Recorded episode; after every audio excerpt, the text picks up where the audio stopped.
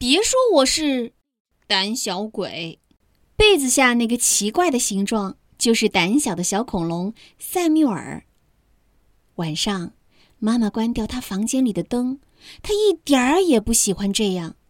他会把挂在门后的他的长外套想象成一只夹着翅膀的翼龙。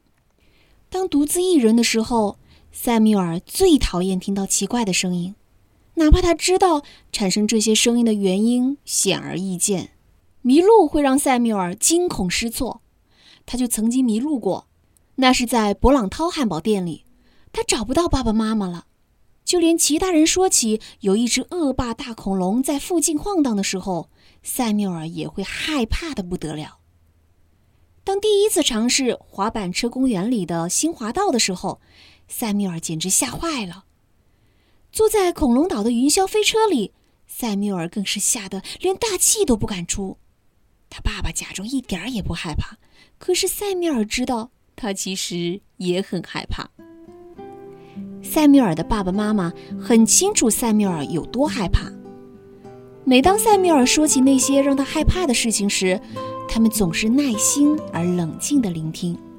他们告诉他，有时候他们也会感到害怕。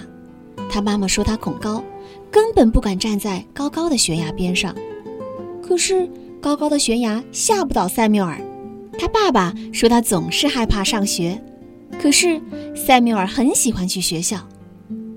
一天，塞缪尔的爸爸说：“我知道我们需要做什么，我们需要把你变成一个超级大英雄，就让我们叫你蒙面恐龙吧。这样的话，我们就先让超级英雄做你的朋友，他能帮助你战胜恐惧。”当你害怕藏在床下的那些东西时，不妨想一想蒙面恐龙，它能打败任何东西。也许我们可以拿那些让你害怕的东西来取乐。他妈妈说：“你可以想象藏在你门后的翼龙戴着一顶滑稽的帽子，或者你还可以想象他在你的房间里跳舞，样子又笨又蠢。”也许有一个特殊的词语，你一念到它，就会觉得自己无比强大。譬如说“哦”或“哎呀”，当你说出它的时候，你的恐惧就会消失了。